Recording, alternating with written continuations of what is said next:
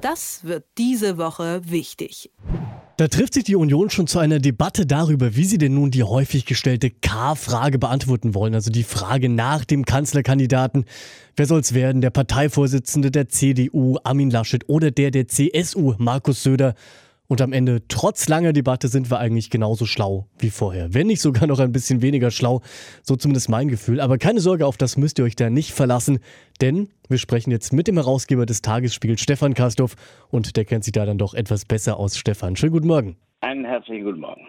Wie sieht's denn aus bei dir, Stefan? Bist du schlau geworden aus dieser Runde gestern? Jetzt kann ich nach dem, was du gesagt hast, ja nicht sagen, ja. Das äh, nicht. Außerdem habe ich ein leises Lächeln, ohne dich zu sehen, ein leises Lächeln gespürt, als du die Anmoderation gemacht hast. Naja, wir sind schon schlauer, was sagen wir so die unterschiedlichen Charaktere angeht. Das das finde ich, sind wir schon geworden. Also Armin Laschet redet die Hälfte der Zeit von Markus Söder. Er redet im Stehen, um höflich zu sein. Er wollte eigentlich nicht in die Fraktion, weil die, wie er findet, und das aus alter Erfahrung, weil er ja selbst mal Bundestagsabgeordneter war zu anderen Zeiten unter einem anderen Kanzler, nämlich Helmut Kohl, weil die ja das Infektionsschutzgesetz verdammt wichtig für uns alle beraten wollten. Also der eine so, der andere im Sitzen, doppelt so lang und er verweist ständig auf die Umfragen. Ja, was das jetzt mit Inhalten zu tun hat, das weiß ich ja nicht so recht. Dennoch, da ist die Kraft des Markus Söder, Vielleicht wollte er auch nicht aufstehen, weil er zwei Meter ist und äh, der Armin Laschet etwas kleiner. Aber äh, er ist schon full of himself, sagen die Amerikaner. Also der, der findet sich schon auch toll. Vielleicht muss man das auch sein. Also wer, wenn nicht ich, muss von sich selbst überzeugt sein. Aber da haben sie dann eigentlich mal genau gesehen und gehört, was sie bekommen, wenn sie es bekommen. Und was wir auch gemerkt haben, emotional war es ja gestern auf alle Fälle. Also nicht nur, dass plötzlich gestern scheinbar alle Abgeordneten der Union Twitter für sich entdeckt haben und wirklich minütlich Meldungen von dieser eher internen Diskussion nach draußen geschickt haben. Nee, es ging ja sogar so weit, dass einige Abgeordnete da Zuschriften aus ihren Wahlkreisen vorgelesen haben, inklusive wirklich Parteiaustrittsdrohungen für den Fall, dass es jetzt Laschet werden sollte. Was denkst du denn? Macht die Union jetzt, ich sag mal, einen auf SPD und demontiert sich selbst? Oh Gott. Ja, also jeder disqualifiziert sich so gut er kann. Und in Italien gibt es die CDU auch nicht mehr. Es kann alles passieren, wenn sie so weitermachen. Das darf man nicht vergessen. Die Union ist eine große Volkspartei, aber nichts ist für ewig. Die Mauer ist auch gefallen. Heißt, Sie müssen sich schon dann doch auf etwas verständigen. Zum Beispiel würde ich mich mal darauf verständigen, dass Diskurs hinter geschlossenen Türen auch Diskurs hinter geschlossenen Türen alle Ehrlichkeit und Offenheit ist, ohne obwohl ich natürlich als Journalistin ein Interesse daran habe, ohne dass jeder direkt in Echtzeit daran teilnehmen kann. Denn sonst kannst du dann irgendwann in dem politischen Prozess keine Argumente mehr austauschen, ohne dass sie nach draußen dringen und verzerrt wieder zurückkommen. Wie sagte Ralf Brinkhaus, ich habe das Wort lange nicht gehört, diejenigen, die das getan hätten, also sich nach draußen gewissermaßen verbreitet und verbreitert haben, das seien Kameradenschweine. Mein lieber Herr Gesangverein, so ist die Stimmung da. Ich verstehe das aber auch, diesen Ansatz. Also mal reden, miteinander diskutieren, disputieren, Diskurs, das setzt Respekt voraus. Respekt übrigens auch vor den Regeln. Dafür gibt es ja demokratische Regeln. Und das war gestern bei der äh, Union, glaube ich, eher Vogelwild. Und das hilft auf Dauer ja ganz und gar nicht. Stefan, es ist ja nun nicht das erste Mal, dass wir beide über die Union und die Kanzlerkandidatur sprechen. Und ich habe dazu immer noch einen schönen Satz im Kopf, den du mir mal gesagt hast. Du meintest, wenn Markus Söder tatsächlich der Kanzlerkandidat der Union werden sollte, dann wackelt der Schwanz mit dem Dackel und nicht andersrum. Denn klar, die CDU ist die größere der beiden Unionsparteien. Aber wäre es nicht inzwischen auch für die CDU eher gut, Markus Söder endgültig als Kanzlerkandidaten vorzustellen? Also wenn wir in der alten politischen Logik bleiben, dann ist es so, dass das gar nicht gut wäre. Die CDU ist erheblich größer als die CSU und auch bundesweit umgerechnet ist die CSU im Kleinen. Das ist das Erste. Das Zweite ist, beide Führungsgremien der CDU, des größeren Partners, übrigens auch in der Fraktion, dazu muss ich gleich noch was sagen, ist ganz wichtig, beide Führungsgremien haben sich für ihren Vorsitzenden ausgesprochen. Jetzt stelle ich mir vor, wie die da runterkommen wollen. Also, ach nee, wir haben uns geirrt, das soll doch der Markus machen. Hallo? Also vorher galt, der Armin Laschet ist der Richtige. Der hat alle Qualitäten, die man braucht, um Kanzler zu werden. Übrigens auch die Qualität, einstecken, aushalten, ertragen zu können. Das muss man auch, ohne gleich weinerlich zu werden oder ohne gleich wieder alle angreifen zu wollen. Das muss man aushalten. Da ist Armin Laschet fast wie der riesige Helmut Kohl. Der musste auch einstecken bis zum Umfallen und wurde immer wieder gewählt, immer wieder gewählt, beziehungsweise seine Partei. So, wenn das jetzt wahr ist, dann ist das für die CDU ganz schwierig, da runterzukommen.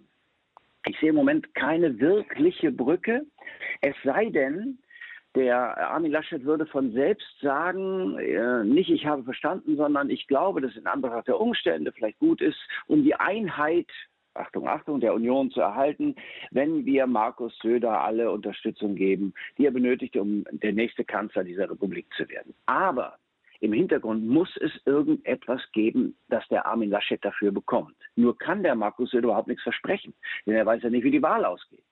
Und da sage ich dir, irgendwann werden die CDU-Abgeordneten, aber nicht nur die, die Funktionäre, die Mitglieder auf die Idee kommen, dass der Markus Söder sich ja unmöglich benommen hat. Ich bin derjenige, der euch retten kann. Ich habe die besten Umfrageergebnisse. Wählt mich. Warum? Naja, wählt mich, weil ich jetzt grün bin und links bin und libertär bin und liberal bin. Alles das, was ihr wollt, je nachdem, wie es gerade passt. So werden die denken. Das heißt nicht, dass ich so denke. Ich sage nur, irgendwann werden die sagen, jetzt reicht es aber mal. Und wenn die CDU im Bundestagswahlkampf nicht läuft, nicht kämpft, nicht dabei ist, wenn nicht alle Landesverbände wie ein Mann, eine Frau hinter Markus Söder stehen, dann kann der gar nicht Bundeskanzler werden. Denn er muss ja über, die, über den Weißwurst-Äquator Bayerns hinaus bis in den Norden wirken. Und ich sage dir mal, im hohen Norden ist der Markus Söder jetzt mal eher nicht so beliebt. Kann ja sein, dass Markus Söder vielleicht im hohen Norden nicht der beliebteste ist, aber wenn wir uns jetzt mal die Umfragen über die ganze Bevölkerung anschauen, dann sprechen die schon wirklich deutlichst für Söder von sämtlichen Instituten, die dazu was gemacht haben. Kann denn dieser Wille der Bevölkerung, dass für die anscheinend Söder doch der geeignetere Kandidat wäre, kann das wirklich ignoriert werden? Ah, damit sind wir bei einem Megathema. Also erstmal will ich noch ganz kurz zur Unionsfraktion sagen, 245 Abgeordnete, davon sind äh, 45 in der CSU.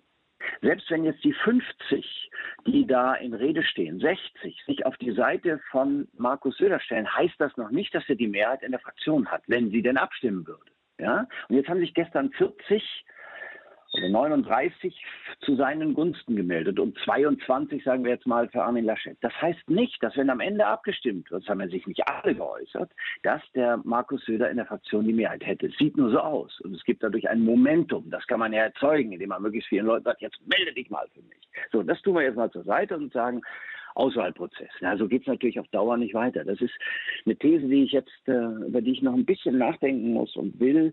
Ich glaube, dass Politik, wie wir sie verstehen, so mit diesen Parteien wie früher, so äh, vor 30, 40, 50 Jahren, immer das Gleiche zu machen. Also die kummeln das aus und wenn sie es nicht auskummeln, dann entscheiden sie es in der, in der Fraktion und so, dass man so Kandidaten, von denen die Bevölkerung denkt, dass sie helfen sollten, das Land richtig zu regieren, dass man die so tatsächlich nicht mehr finden kann. Also dieses Parteiengehubere, diese Parteilogik in irgendwelchen Führungszirkeln, irgendwas zu beschließen, was mit der Bevölkerung da draußen im Land überhaupt nichts mehr zu tun hat, das wird auf Dauer so nicht gehen. Die werden das ändern müssen.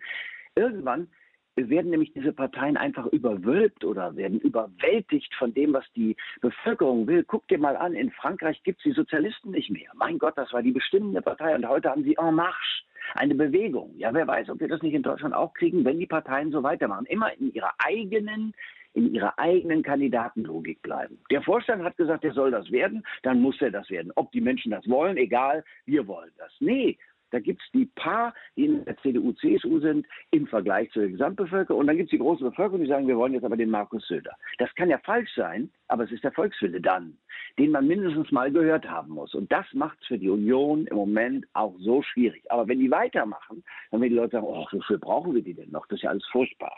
Und dann wenden die sich ab. Und dann ist das, was sie da erlebt haben, Vogelwild, nämlich plötzlich in der Bevölkerung angekommen, dass sie sagen, ach, jetzt machen wir was ganz anderes. Ja, Stefan, dann wie fast schon traditionell mittlerweile, wenn wir beide miteinander reden, am Ende willkommen zu etwas Rumorakeln mit Stefan Kastorf. Ich frage dich nach deiner persönlichen Meinung. Wer wird's denn nun werden? Der Kanzlerkandidat der Union? Wird's Söder, wird's Laschet werden? Und wird der, der es von den beiden dann wird, auch tatsächlich Kanzler? Oder siehst du für die Union sogar die Gefahr, dass sie das Kanzleramt jetzt vielleicht sogar völlig verlieren könnten?